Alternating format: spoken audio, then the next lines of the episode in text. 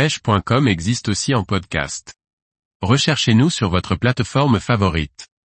La bascule de marée, le moment opportun pour pêcher en kayak. Par Paul Duval.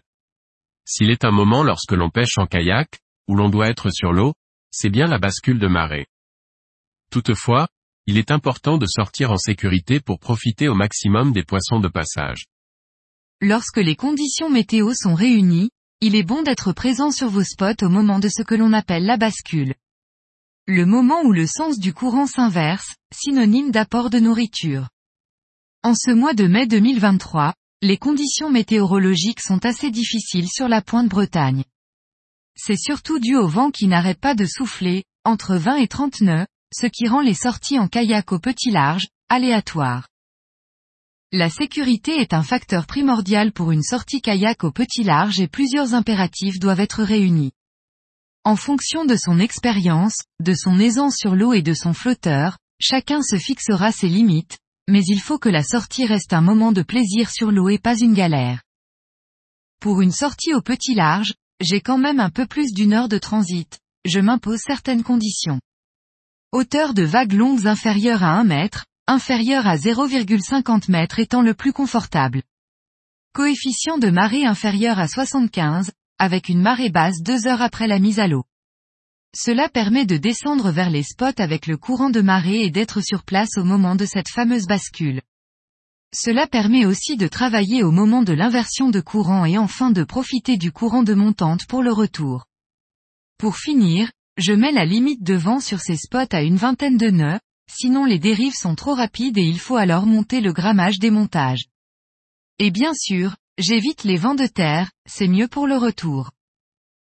En ce dimanche 14 mai, les conditions étaient presque parfaites, absence de vent, coefficient de 50 avec bascule vers 8h30, une légère brume et un plan d'eau presque plat. Vers 6h30 le kayak est sur l'eau, les premiers bars, de petite taille, s'en prennent à mon poisson nageur, un 3DB Jerkbait 110 SP de chez Yotsuri, un incontournable. Je mets tout le temps à l'heure en traîne pendant mes transits ou pour aller d'un spot à l'autre. Et j'en ai pour une bonne heure de pédalage pour mes spots à lieu.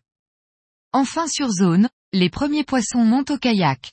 Les poissons ne sont pas des monstres, mais c'est largement maillé. Je piquerai aussi quelques lançons, pris sur le teaser d'un de mes montages. Puis arrive enfin le moment de la bascule et les tailles augmentent sensiblement. Ce sont des poissons de passage, repérés sur l'écran du sondeur. Il faut vite descendre le leurre au fond, sous le kayak. C'est en effet une pêche verticale, en méthode ascenseur. Le fond accroche trop pour pêcher à gratter.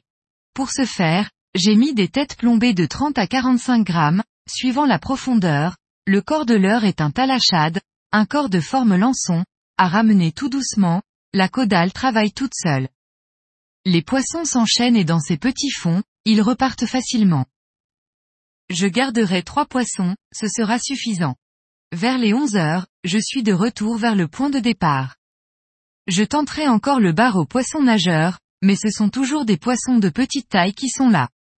Un arrêt sur une petite plage pour le casse-croûte et nettoyer les prises clôturera cette belle matinée.